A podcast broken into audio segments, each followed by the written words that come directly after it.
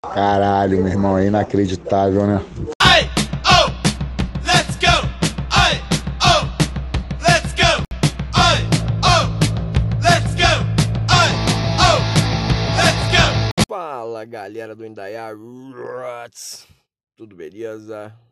Aqui é o Fabiano Vila, o Vaga, diretamente de um ponto, sei lá da onde, no meio do mato com um carro fundado. E tô aqui gravando mais um episódio. Veio episódio anterior, eu falei sobre Bob Marley e Bira Rasta, dois ícones. Hoje tô a fim de falar sobre rock nacional. Acho que a gente deveria falar sobre rock nacional, principalmente o rock dos anos 80, né? Foi a efervescência do rock nacional. Belas letras, grandes canções. Então tem muita coisa para mostrar. Acho que merece ser revisitado. E vamos partir para um rock and roll. Daqui a pouco a gente aqui com mais algum alguma coisa. Então, galera, começando aqui com duas bandas nacionais é, que eu gosto pra caramba. Então vamos falar hoje de Ira e Plebe Hood. Vou botar dois sons dos caras e vamos curtir aí. Rock Nacional. Abraço do Vaga.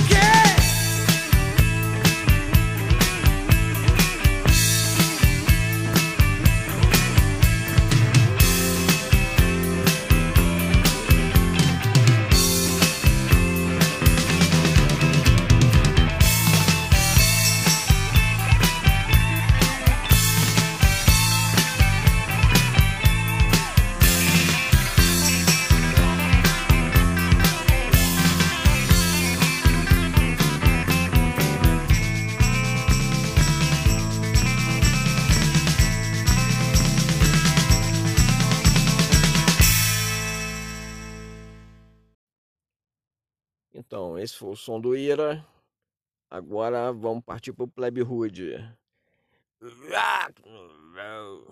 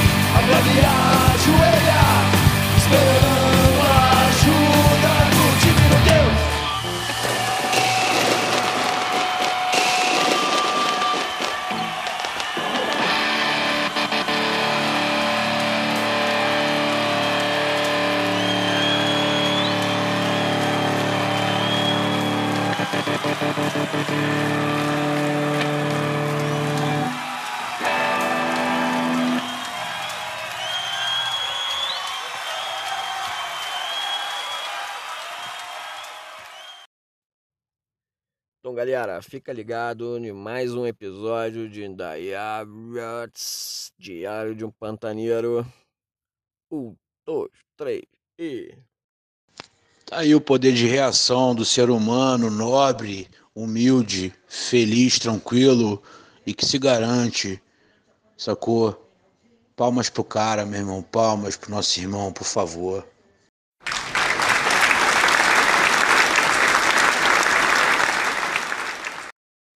Só eu só exercito só o nariz e a boca pra tomar uma gelada e fumar um break, meu irmão. É, mas não vai rolar mesmo não, velho. Tu tá certo.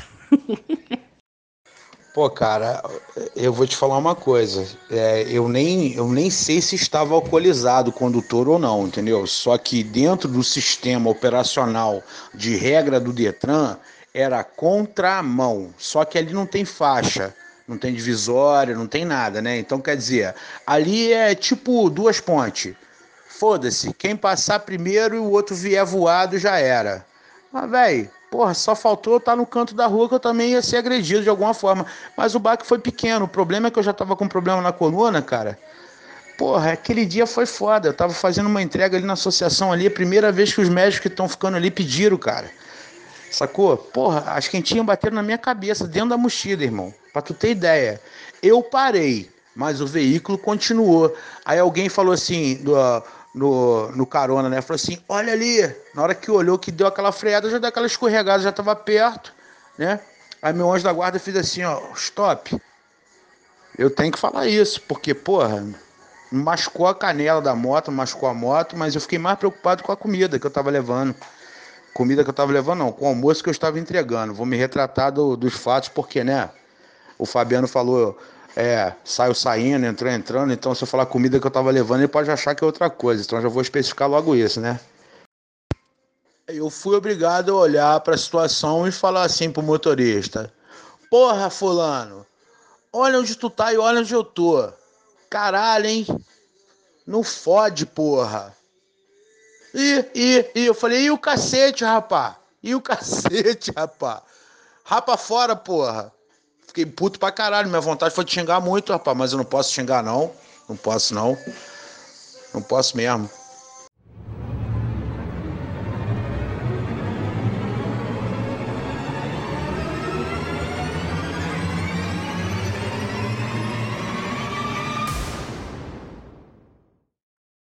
Pô, irmão, quer saber da vida dos outros, tá vivo, tá morto? Vai na macumba, meu irmão. Vai tomar no cu, rapá. Ninguém aqui fica cuidando da vida dos outros igual tu, não, porteiro.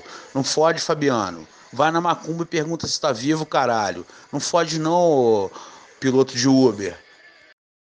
Tu viu a, a pergunta do Cabra? Se esse cara é do Indaiá. Olha só, pergunta se ele tá onde? No mundo de Bob ou em Nárnia? Responde pra, responde pra gente, Juquinha. Fala pra ele, responde. Tu tá em Nárnia? Ah, você é do Indaiá, rapá. Ele deve estar preocupado se alguém que já comeu ele.